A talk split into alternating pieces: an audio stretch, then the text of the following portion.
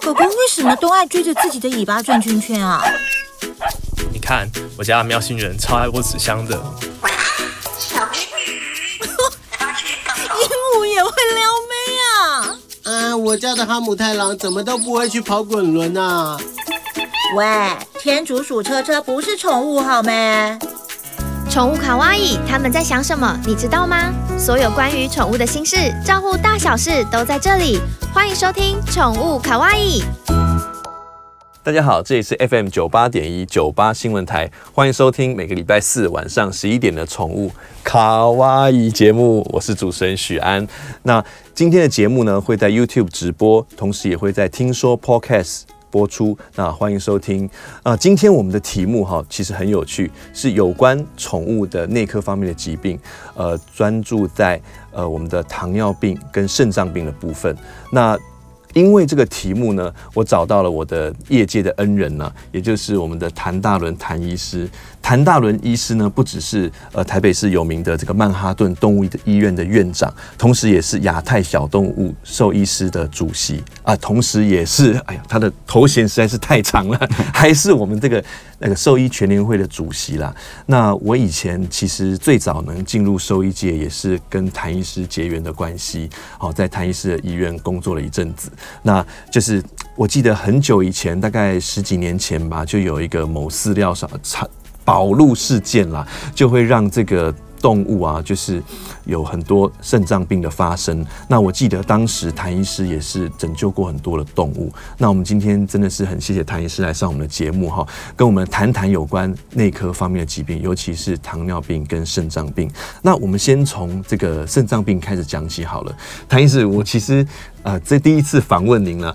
那谭医师，我想问您，就是说当初您是怎么跟这个内科这个题目有比较着重的研究的、啊？ OK，其实最主要刚开始，其实其实我我姐夫哈，他是三种的一个肾脏科的医生，哦，是哦，对，然后他是一个很有名的医生，他也对也做过院长，就三星总医院院长，也做过国防医院医医学院的校长。是好，然后他其实是一个在内科的大佬，他也在肾脏科是大佬。那其实，在我在还在当兵那段时间呢，其实我常常带着他去急诊部，然后去看着他处理很多的肾脏科的病例。然后其实我就对肾脏有很很有兴趣，所以在我开业之后，其实我就一直想要走肾脏的这一条路专，科所以我也就跟他请教了很多的问题。所以在当时，其实在二十几年前，肾脏的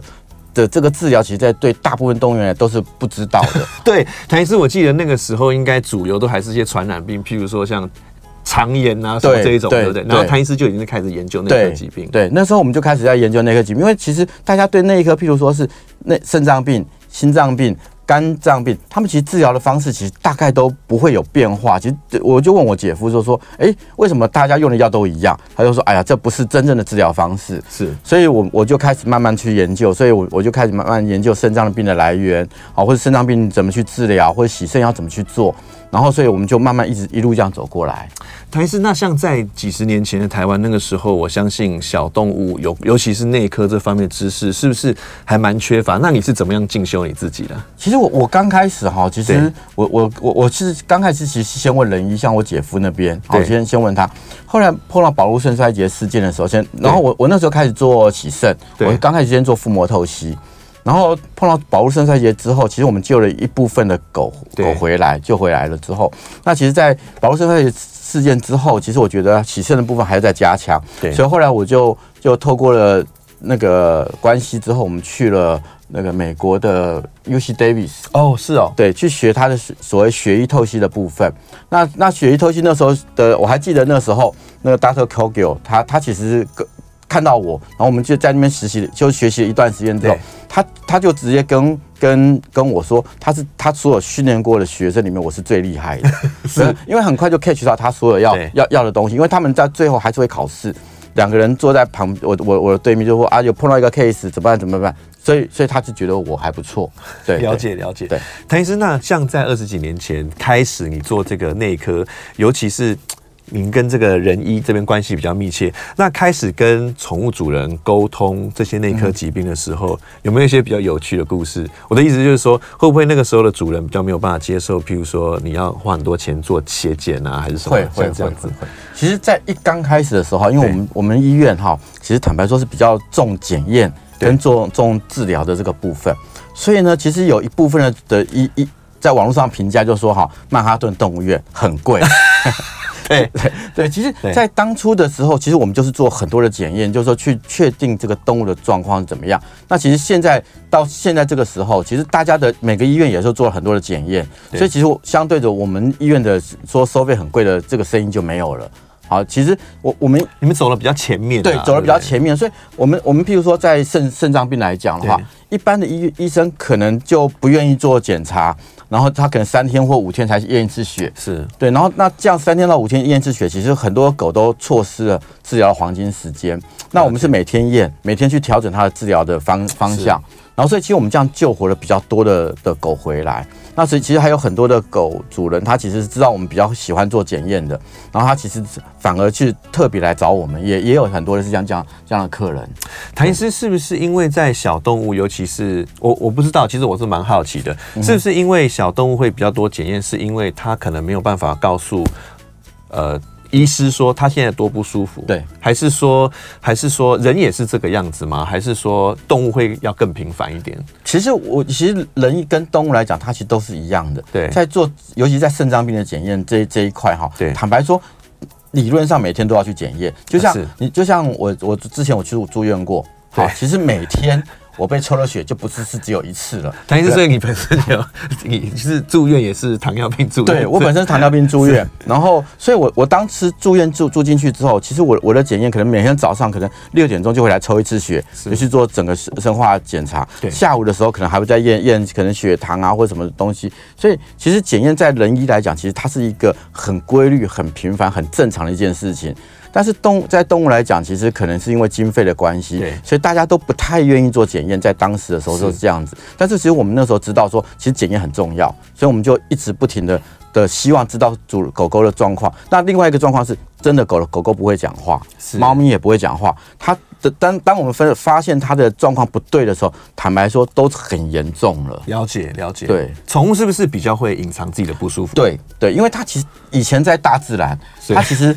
是怕被猎捕的一个是动物，所以它都会把自己装得很强壮。了解。对，然后所以他要把自己装得很强壮的时候，所以所以他就不会把这些疾病暴露给给对方看，因为因为一群的狗，譬如说人家要去捕猎这只狗这一群的时候，他一定会找最弱的那个去对去捕。哦，所以谭医师，你的意思是说，当他你发现他不对劲、不舒服的时候，他已经可能已经差不多了，对这样子。对对，所以所以很多弱的东东西都是被捕捉掉的。了解对了解对，嗯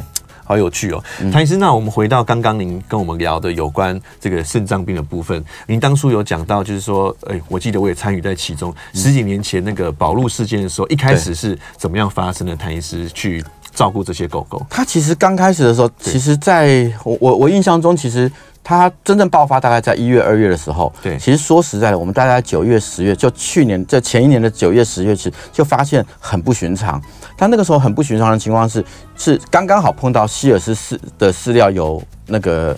在美国发现那个狂狂牛症，是所以它禁止进口，所以大家都去买保路饲料来来吃了。对那所以在那一段时间就突然就发现奇怪，为什么这么多的肾衰竭的病患，而且都是吃了保护饲饲料之后的大概两一个礼拜到两个礼拜就发病，是然后然后所以我们那时候觉得很奇怪，然后其实，在当时的时候，我我我们就就也去解剖动物去看，就发现其实肾脏里面有一些绿色的结石出来啊，是，对，然后其实我们那时候也不知道是三聚氰胺，然后因为那时候在三聚氰胺还没列入会造成肾衰竭的这个部分，然后甚至于在到到那个澳洲，其实我记得他有有一个当肯，他来到对台湾来。然后他他来去调查这件事情的时候，他们也不知道是什么什么事情。是但是那时候我跟其他的台大的几位老师对都是，他们都其他老师都说哦，是因为季节，因为那时候是天气冷的关系。对，他说因为天气冷造成的肾衰竭，所以它跟饲料没有关系。但是那时候我就跟他讲，不对，一定是跟饲料有关系。对，好，那这所以所以这些这些这些那个肾衰竭的部分，然后这到到当肯，其实他到时候好大概是在隔年的六月还七月的时候跑来找我，对，然后跑跑到台湾来又找我，他去澳洲人，他就跟我讲说，他们发现是三聚氰胺，我们才知道是三聚氰胺的造成的这个肾衰竭。谭医生，他那个时候这些狗狗的状况都很差吗？是不是会经过很长一段的时间的治疗？你是怎么样去让他们恢复？他们他其实，在三聚氰胺的急性肾衰竭跟一般的急性肾衰竭，坦白说有点不太一样。是它是一来的时候就多可多尿，是然后而且而且尿尿的量是非常非常非常高的。是好，我还记得曾经有一个 case 是那个富达人的狗，是，好，对，富达人的狗是，他们家的那一只狗好，然后我们打打点滴的时候，其实不小心打的太多了，是但是因为我们以前打点就很保守，对所以所以打打点滴其实到最后，其实很多的狗都是因为因为它脱水太严重之后造成的死亡。是那其实那一只狗很很幸运的是，我们打太多了，因为没有关好，对所以它就一直流进去，一直流进去。 是然后我们就想说啊，完蛋完蛋完蛋，怎么打这么多进去对？结果反而这只狗活了。是好，所以在当时其实后来就发现说，其实我们应该多打一点点滴，它才会活得下来。好，所所以所以保保路事件跟一般的肾衰竭不一样，急性肾衰竭，急性肾衰竭一般来讲我们碰到都是无无无尿或是寡尿，对对，但保路肾衰竭是看到就是多可多尿，那你你治疗不好，它就是大概在两周之内就会死掉。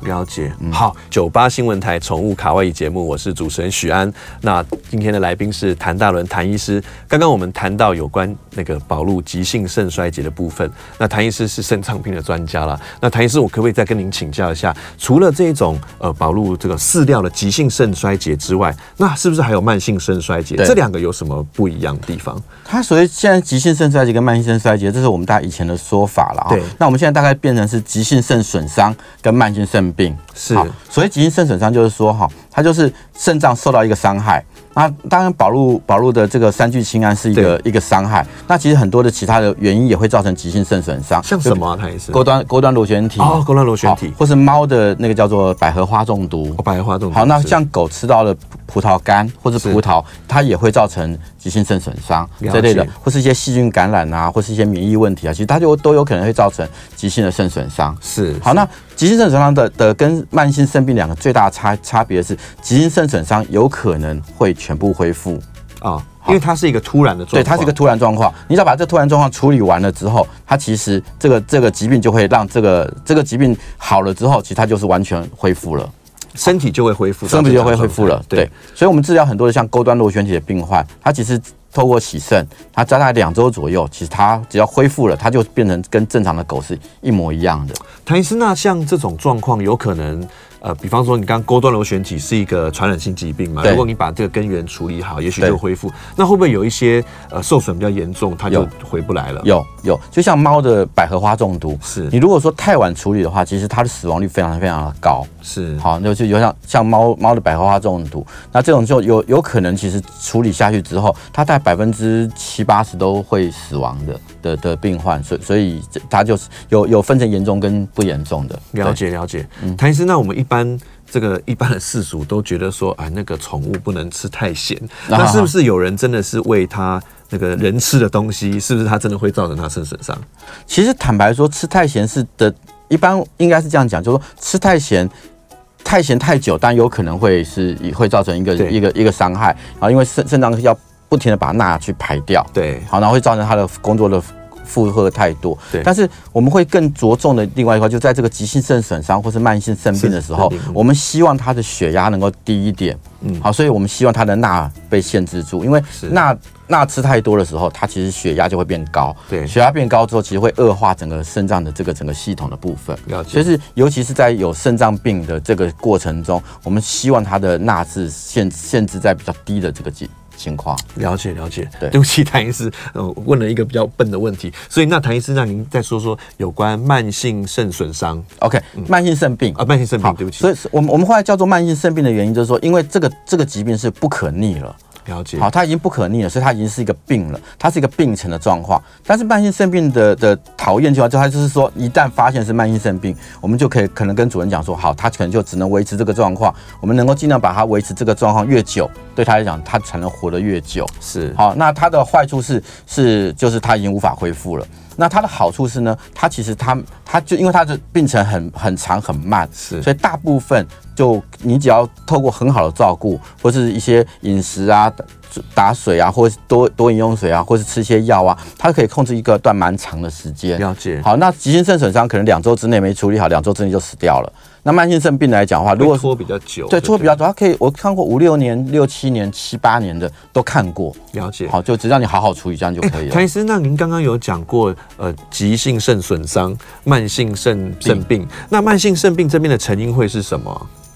慢性肾病的的的成因就很多，就就举凡慢肾脏的一直在发炎的情况。对，好，那它其实这个肾脏就有可能会，因为它肾脏一直在发炎之中，所以它就会就会造成这个这个肾肾源哈，就会所谓我们肾肾肾源的部分一直损伤掉。好，当然这第一个可能，另外像就像譬如譬如说高血压啦，譬如说是像像那个蛋白尿啦，是这类的情况，其实都会让这个肾脏慢慢慢慢的恶化掉，或是说你慢性长期的有一些毒素，或是有一些感染，都会造成这个肾脏慢慢慢就就就整个就就就退化掉了。谭医师，因为你刚刚讲说急性肾损伤这边是可能是不小心狗狗、猫猫吃到一些东西嘛，对不对对对对那慢性肾病也是这样子吗？还是说是？因为我刚刚有点不太懂，就是说慢性肾病它的源头会是什么？会是说它得到什么疾病吗？还是说是因为像您刚刚讲别的疾病导致的？对，一般来讲就是在就等于是说这个肾脏在发炎，对，，好，可是它这个发炎到底是不是是是不是肾脏本身在发炎？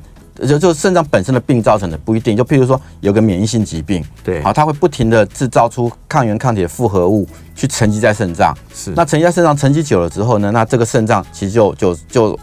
发炎了，受损了就受损了，那这个肾源就一直一直一直在消消消灭掉，所以这样子肾肾脏就因为这样的情况慢慢慢慢被消磨掉了之后，它就变成一个慢性的肾病，哦，是哦，对了解了解。对，台斯那像不管说急性肾损伤、慢性肾病这两个，我们身为主人呐、啊我们应该怎么样去照顾他们呢、有没有什么要特殊注意？ 还是谭医师，我相信很多主人都会有一个好奇的问题，嗯这样是不是会倾家荡 产？还是说，还是说，其实只要好好的照顾，我们还是可以在一定的一定的范围之内，让他有很好的生活品质。对，就是就是它其实就是说，如果说在急性肾肾损伤这个部分上来对讲的话，哈，其实大部分它的你你会花的钱，大部分就是在前面的两周到一个月之间。了解，好因为他赶快把它恢复，对，赶快给它对不对恢复。一旦恢复了之后，它其实之后要花的钱就不多了，就没有什么太多的钱会会需要你去去去再花费。那慢性生病它就比较属于是一个长久的部照分护照护，所以它可能要吃饲料，可能要打水，可能要要吃一些药物，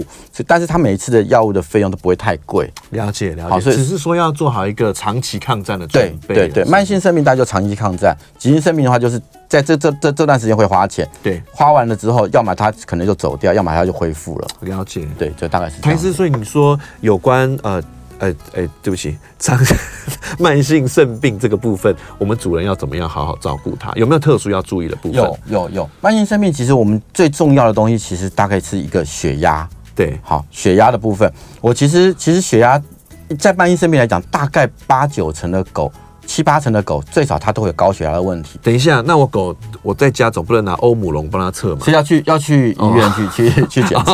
对哦了解了解，对是就去医院检测说他到底是不是血压过高。是好，那那血压过高这这件事情，其实常常是隐藏在在自照顾的时候他没有注意到的地方。对好，那那其实他，但是他就必须要回医院去回诊啦。对那第二件需要照顾的事情，其实叫做吃的东西。是好吃的东西，大刚刚讲钠不能太多，第二个是磷不能太多，是嗯因为磷如果太高，其实也是恶化这个肾脏的一个一个一个原因之一啦。谭医师，但是我们一般事主怎么知道什么钠很多磷很多？所以，所以理论上大概都都是去我我们比较简单一点，就是推推荐肾脏专用的食物去给他吃啦。就吃专门的饲对料了。对对，因为有现在房间有一些生食或鲜食这类的对人，啊他们其实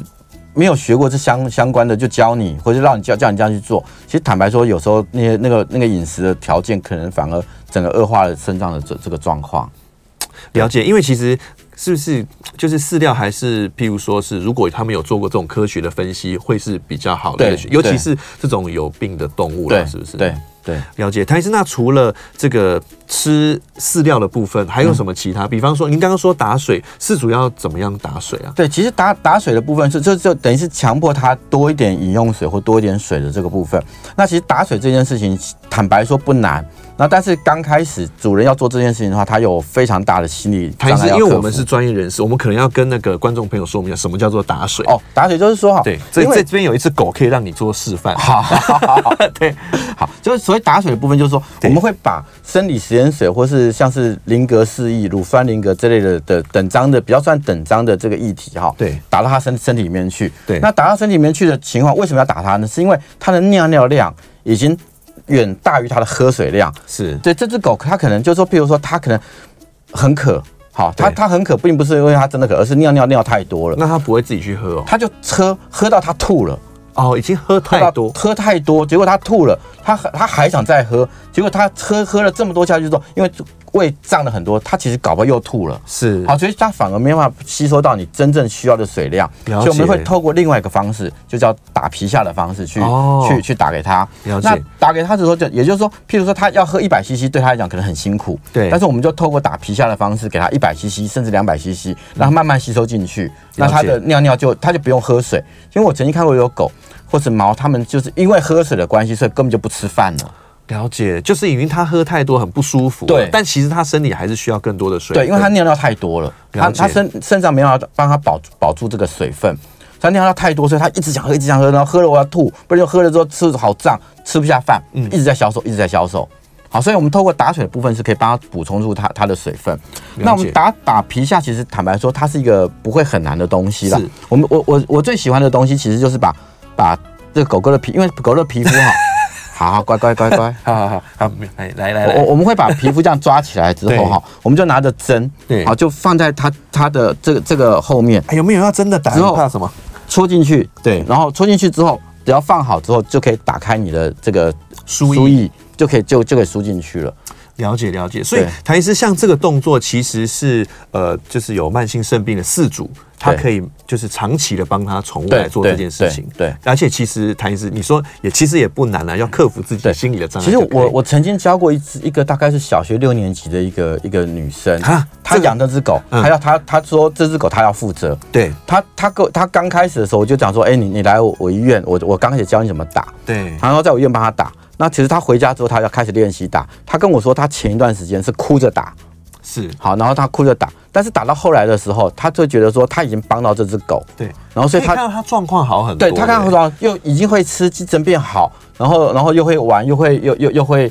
又会跟有他活动了这样子，对，所以他会觉得帮助了他，所以他后来在在我这边打，他就没有这个障碍了。了解，对，就是了一个很小的小小小女生就都都可以打得起来。九八新闻台宠物卡哇伊节目，我是主持人许安。那我们继续和谭医师聊聊有关宠物的内科疾病。那我们这一节我们来聊聊呃宠物的糖尿病。那诶，谭、医师是不是因为你自己本身有糖尿病，所以你对糖尿病有研 究，还是怎么样？但其实其实糖尿病来对我来讲，其实我对大概十几年了啦，然后妈妈是也有，是好，所以所以所以我们觉我觉得我的糖尿病应该跟遗传是有点关系的。是啊，对动动物也是这样子吗。其实坦白说，动物也是有有跟基因有关，是对，怎就么是讲就是说就是说，其实糖尿病这个东西哈，它其实跟基因的的有关系的，尤其是像狗跟猫，它们大部分都是我们属于叫 Type One。是好，那那我们知道糖尿病有分成两型，对在糖尿病的部分来讲，其实犬猫大部分属于 Type One，它就等于是说需要胰岛素的这这样的糖尿病。对那人其实，在 Type One 的这个部分其实不是那么多，是，但好动物 Type One 比较多。它的动物 Type One 比较多。那那 Type Two 的话，就是说它不需要胰岛素，它它可能是胰岛素的受体，然后它比较比较不敏感了，是然后所以它变成了糖尿病。然后当然，因为动动物来讲，其实它是跟跟这个基因比较有关系。但谭医师，我又不能问我的狗说，哎、你妈有没有糖尿病？还是那我怎么知道？我们其实一般糖尿病来讲的话，就大概就是也是观察第一件事情，就是多喝水，对多喝尿，它的症状跟人是一模一样的。是我我我记记得我那时候我发现我为什么糖尿病的原因哈，其实就是 我很爱喝水，在那个时候。好，等一下，你是爱喝可乐好不好？啊其实那那段时间太累了，所对以其实喝真的喝太多可乐了。对，好，然后所以在在晚上的时候呢，我以前记得我我晚上通常都不会那么喜欢尿尿，就起是起床去尿尿。对但是问题是在在那一段时间发现我得糖尿病的时候，我发现我几乎每天晚上都会起床个一次到两次了解，去就尿尿，很平尿，很平尿，对然后也很爱喝水。对，那那那时候刚开始我们也没有注意到这个这这个这个状况一定是糖尿病，但是后来检检验的结果就果然是糖尿病。了解好，那其实我们在动物宠物的地方也是一样，很多主人其实也是在发现它喝水多、尿尿多的时候，对去去去知道说，哦，原来他的狗狗是糖尿病的这个问题，或是说他们在健康检查的过程中发现对它有糖尿病，了解。，对，那谭医师，你我记得人的话就要测血血糖曲线嘛，对对不对？那动物也是要做这样子的检测嘛？对，血糖曲线它是一个一个东西哈。其实，其实，在糖尿病这件事情来讲，我我觉得动物在控制糖尿病比人来控制糖尿病来的好，容易 。多为什么？好，因为人吃东西时，坦白说，就像我昨天晚上去吃了一个宴席，嗯然后中午的时候可能又跟谁谁谁去吃饭，对然后桌上又放了一些零食，我又喜欢抓来吃。对，好，其实这些因素都让我的血糖控制的非常不好。了解。但是动物的情况下，它因为有些人有专糖尿病专用的食物，对所以我们可以限制了它早上吃多少，晚上吃多少。是所以它的糖尿病在饮食，因为糖尿病控制不好，大有一个部部分就是因为饮食的控制不良。但是动物在控制饮食这部分，其实是一个比较好控制的一个一个情况。所以，所以我我们会觉得说，动物在控制糖尿病来讲的话，会比人来，因为人的病因太多了。对对，譬如他拿拿给你一个可乐， 我你就觉马上得喝掉好想喝，好想喝，好想喝，对对然后对算算算，喝一点应该不会怎么样对，对对我妈都这样。我们就喝下去了。对对对啊 对对，那狗狗比较不会这样子，了解对，狗比较不会这样哎子。，谭医师，那我我我好奇的是说，那你说人有就是遗传的关系嘛？对那你说狗猫是跟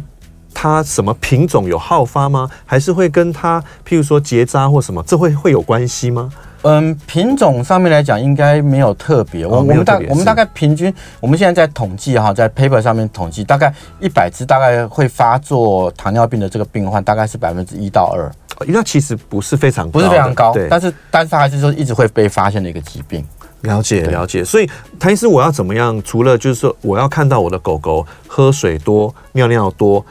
它啊，我就觉得说，哎、这只狗可能有，搞不好是有糖尿病，我就要带它去动物医院。那它在行为表现上会不会有什么不一样？其实不会，嗯其实不会嗯其啊实，不会。其实不会。你你行为表现上只有看到一个就是喝水多，哦， 跟那频尿，就大家就这个这样的行为表现，其他没有什么特别的不一样。是哦，对，，了解。谭医师，那我之后呃带狗狗去了之后，一般来说，呃，动物医院呢、你们会做怎么样的诊断治疗？会做这个部分我是怎么样？们我们通常来，譬如说他是嗯，如果主人告来说他是喝水多尿尿多，对那我们第一件事情大家就抽就就是抽血，是好，抽血先看说它到底是肾脏病的原因，还是糖尿病的原因，还是有另外一个叫做库欣氏症候群的这些这些原因对，或是其他的原因造成的这个多喝水、多多多喝尿对。当我们确定它是糖尿病的时候，我们可能会开始要做血糖曲线。所以血糖曲线这个部分来讲，就是说等于是说我我今天我我要打两次的胰岛素的针，假如我们已经想想要打一天两次，对那我们要喂它吃多少食物？喂下去之后，我们大概每隔一个小时，我们就抽一次血。对。好，我们就会做出一个曲线出来，就当他吃完饭之后，这曲线到到到多高？那那它的多高，我们要又不能限制到哪里去。所以如果它指数变得太高了，那我们可能就是胰岛素可能要加强。了解。好，那如果说它的它的它的已经降得太低了，我们可能胰岛素要减减少。那我们做出一个曲线出来之后呢，我们才知道说它一天该吃多少的饭，一天该打多少的针。好，就多多少剂量的针，我们这样算出来之后，那以后回去主人就开始执行这件事情，吃多少食物跟打多多多少的胰胰岛素的部分。那那既然这样这样，它的固定在时间回来再抽血，再再来去检验，了这解样这。样就可以了但。是，一旦检查出我的狗狗或猫咪它是糖尿病之后，对饲主来说，它是一个嘖规律性的长期抗战，还是说这个状况有可能会缓解？大部分都是规律性的长期抗战。了解，大部分。了那我们有发现有一些糖尿病的病患哈，他会就是痊愈了这这个部分，那这但是这属于少数啦。解了解，所以对其实主人也必须要了解说，这是一个长期要抗对战的事对情。对对，那主人会变得他很麻烦吗？会需要就是每天帮动物打针吗？这个部分我们该怎么样让主人有一个心理建设？其实我其实我觉得，嗯，因为其实糖尿病的针哈，它对很很细很很短。所以它其实很好打的一个针，它也是打皮下吗对是打皮下，了解它也打皮下。然后我们一般打，刚刚我们之前有讲过，要打皮下的时候是是用打水的时候，那针很粗，对好，那是十八级的。那通常打胰胰岛素的这种针呢，通常是都是二十六级。哦，好，所以它很细，所以狗狗打上去之后，其实坦白说都不会有痛觉。了解了好解，，然后然后，但是它真的是一个很抗长长期抗战。我还记得以前，我不知道那时候有一只狗从基隆来， 基隆来对对是对，然后那一只就是长期在打胰岛素的一一一一一只狗，那打了八年，对，对，打了八年，然后到最后是因为癌症的方式去走掉。那这段时间控制都非常好，了嗯解。所以唐医师其实跟人一样啦，就是说一旦有这种疾病，只要饲主在长期的好好照顾它，对其实都可以让它好好的寿终正寝啊对，了，是不是？对对对。那那当然有有一些主人没有控制的这么好，譬如说我我也碰过有有有某一位艺人，他的狗，他其实对也是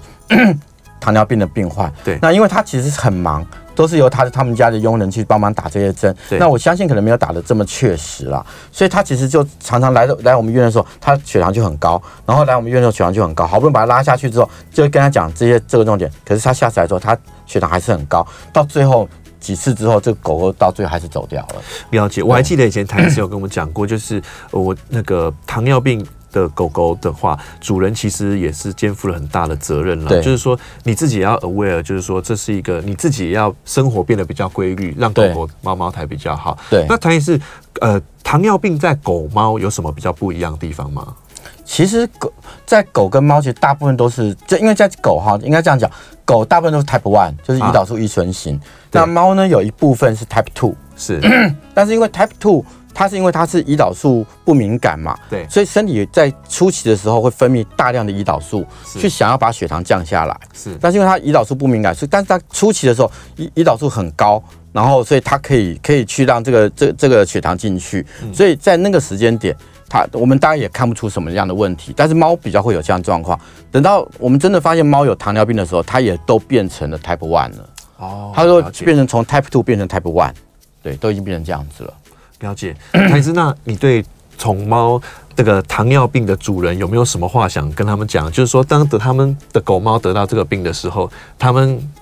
会不会很担心 要放生还是什么 的？会不会有遇到像这样子的沟通？你都怎么样说服这个主人？我我觉得就是我我们大概会说服主人的情况，就是说其实他这件控制糖尿病这件事情，其实真的不不太困难。哦，好，第一是这它是真的不困难，而且它的费用也不高。反正狗猫你就给它吃什么，它就吃，它也不会对说对我要对我要什么可乐喝什么之对类的对对，嘛就是嗯它在控制食物上面还是容易的，然后再打你大概就是每天需要帮它打一针或两针的胰岛素。嗯，好，那其实再再接下去会做的东西就是固定的验血。好，当然如果主人可以在家用一个用一个动物专用的血糖机去帮它每天就测一下血糖，这样是对最好的状况。了解了解对，，那你就可以控制这个血糖是更更稳定的一个方方式了解，不难。其实我觉得是一个一个对是主人讲很简单的啦事情啊了，解对了解对。。九八新闻台宠物卡哇伊节目，我是主持人许安。那我们和谭医师继续聊聊。那各位有发现有东西不一样哈？就是我们的助理主持人今天一直都非常累，我已经放他去睡觉了，不然他一直在我手上睡觉。他 那他这样子是不是糖尿病啊？他一直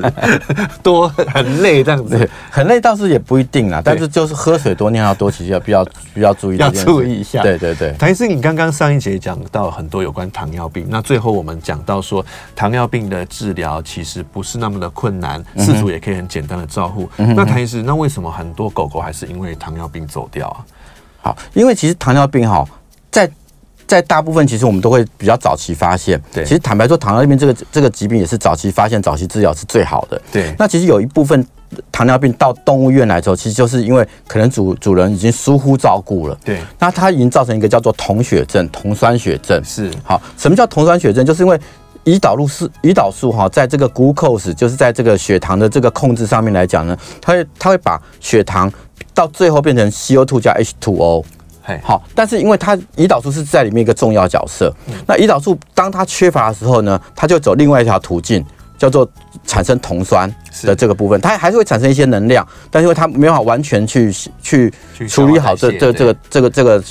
这个骨口石，所以它产生酮酸了。那它它这个酮酸一直累积，一直累积，一直累积，一直累积，到最后的情况下呢，会让这个这个动物酸血症非常非常的严重。谭医师，那这个是会有什么样的症状？就是饲主带来的时候，一定都是很严重嘛？对这样的狗猫会是什么样的一它个可能状态？就瘫在那个地方了。哦，已好经瘫在那边，已经瘫在那个地方，就等于是说，它可能它不只是脱水的这个问题之嗯外，它其实它就是瘫在那个地方，因为它身体已经极度的酸，血液已经太酸了，是对，所以它其实其实你看它喘气，可能它就变得很虚弱在那边喘喘气。通常这种情况下，主人有时候是这种情况才打打带过来说，哎、为什么我们家的狗今天早上变成这个样子？所以有时候我们我们发现都是这种情况就会太晚。他以为是今天早上，其实这个状况搞不好已经很久了，对不对？对，所以我们问他的时候，他会说，我们通通常会引导主人问说。你喝水的状况有没有注意他的状况？有啊有啊有啊，他都喝都都一直去喝啊， 一直在喝一对直在喝，一直在喝啊。我觉得这很正常啊。对所以其实他那个时候其实已经发生了这个问题，他没有发现嗯到。但他等到他发现这个狗瘫在那个地方的时候，它其实是一个严重的酮酸血症的一个状况。谭医师拍子，我暂停一 下，我想问一下，谭医师，因为毕竟有观念的饲主不会是非常多嘛，对那通常带来你这边，您发现是糖尿病的主因，通常都是什么？比方说是带来健康检查吗？还是什么原因才发现它是糖尿病？其实我们医院算是喜欢检查，就是喜欢做对做检验的的动物医对院哈。那所以我们其实大部分来我们医院的都是在早期就发现了。哦，对大部分了解所以是健康检查，检查检查之后就发现了。那其实有一部分的糖尿病的患者是别人转介过来的，是好，就是因为他其实就是很严重了，发现然后是糖尿病，嗯对，发现是糖尿病，而且很严重了，无法控制，所以他们就主人就就介绍过来，那让我们来我们医院去治疗。了解对。谭医生，那我们继续聊聊，就是因为我记得。诶、像我妈本身也是糖尿病患者啦，所以她自己就有一个血糖机，那是自己在家里测对了哈。那我知道就是在检验方面有分测血糖，然后有分测糖化血色素跟测果糖胺。那这三个在谭医师就是以专业来看是怎么样去做这三个的比较，还是都都要做吗？还是要怎么样？血糖其实理论上如果续主哈，就是在在事主这些，他可能都在家里做是最好的。哦，是哦好，因为血血糖是知道你立即的现在的状况，是好，就等于是说，譬如说像吃完吃完饭，就譬如说，呃，有些人，好，我们拿人来做比喻的话，吃饭前他可能扎一下，哦，知道我现在吃饭前的血糖是多少，对然后吃完饭之后，可能就再扎一下，哦，饭后血糖是多少。那如果动物能够这样做，也是最好的，因为我们可以知道但它开。始我不太懂啊，像您讲，就是说，呃，来动物医院测了血糖曲线之后，那就可以回去做规律的治疗。那为什么还需要做这样子的 make 去检测呢因为？血糖在身体的浮动是非常大的，是好，尤其是当你吃不对的食物的时候，它其实血糖会变得很高，了解，那那它血糖变得很高的话，其实它就会开始伤血管的内皮啊，这些这些状况出对会会出来。那刚刚讲到另外一个东西叫糖化血色素跟果糖胺这这对个部分。那糖化血色素跟果糖胺这个这两个部分，其实坦白说都是在医院做的。对，他能够看到什么东西呢？他能够看到糖化血色素，看你三个礼拜嗯之间的糖血糖控制的状况如何。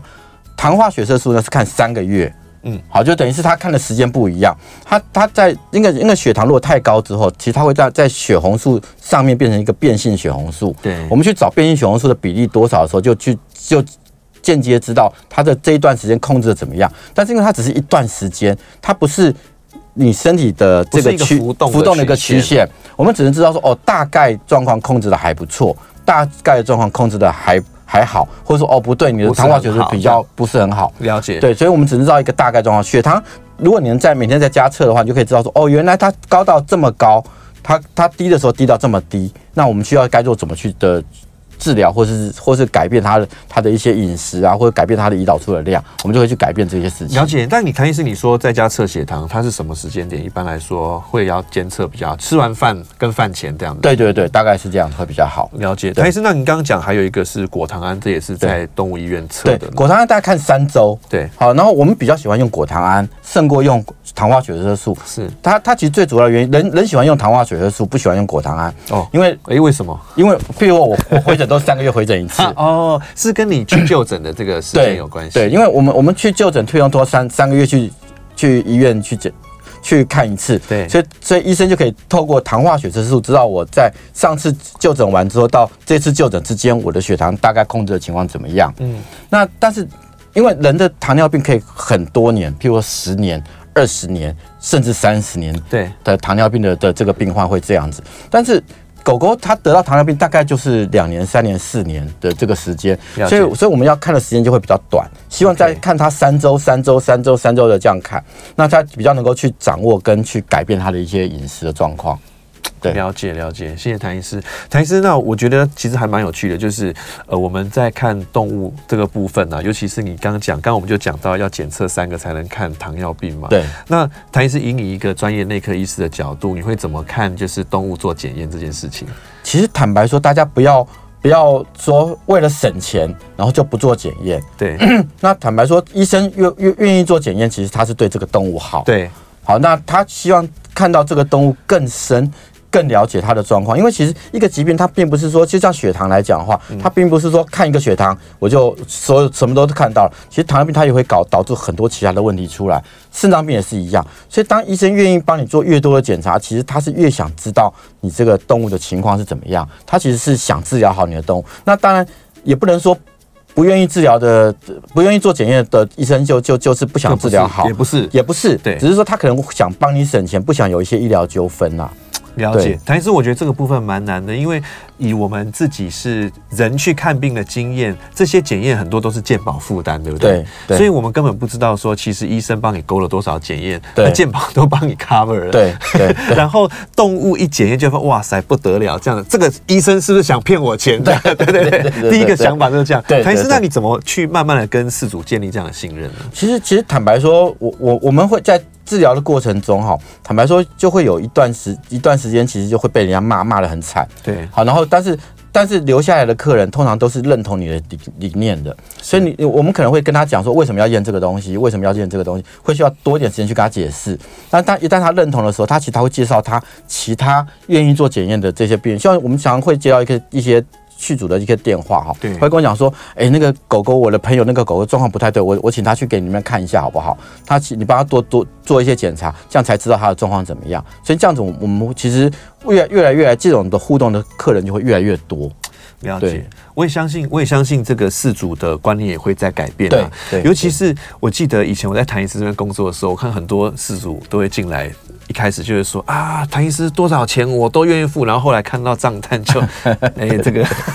对对对。但我相信这状况是越来越少。像我，我我自己认为我是年轻一辈了，我就觉得说，呃。自己的宠物就是自己的家人嘛，嗯对啊那我对啊自己做什么检查，我也要帮宠物做什么检查。我相信没有一个动物医生是想要骗事主的钱对的啊，他愿意去帮你做这些检查，其实对他来说，他还要花很多时间去解读这些数字的，对啊不谭医对生啊对啊对啊，所以我想，呃，各位饲主，其实我觉得大家要放心啦，就是说，其实做检验是帮助你的动物嘛，毕竟宠物陪你这么久，然后你去帮它做个检验，它一年，它的一年的生命其实。跟人换算起来，搞不好是七八年，对不对？对那你一年帮他做一次检查，其实应该还好了。那我们今天真的很感谢谭医师来跟我们谈谈有关内科的部分。那今天跟谭医师聊很多，我真的希望下次还有机会可以邀请谭医师来聊一聊。好， 好，谢谢谭医师，谢好谢谢谢各位，拜拜。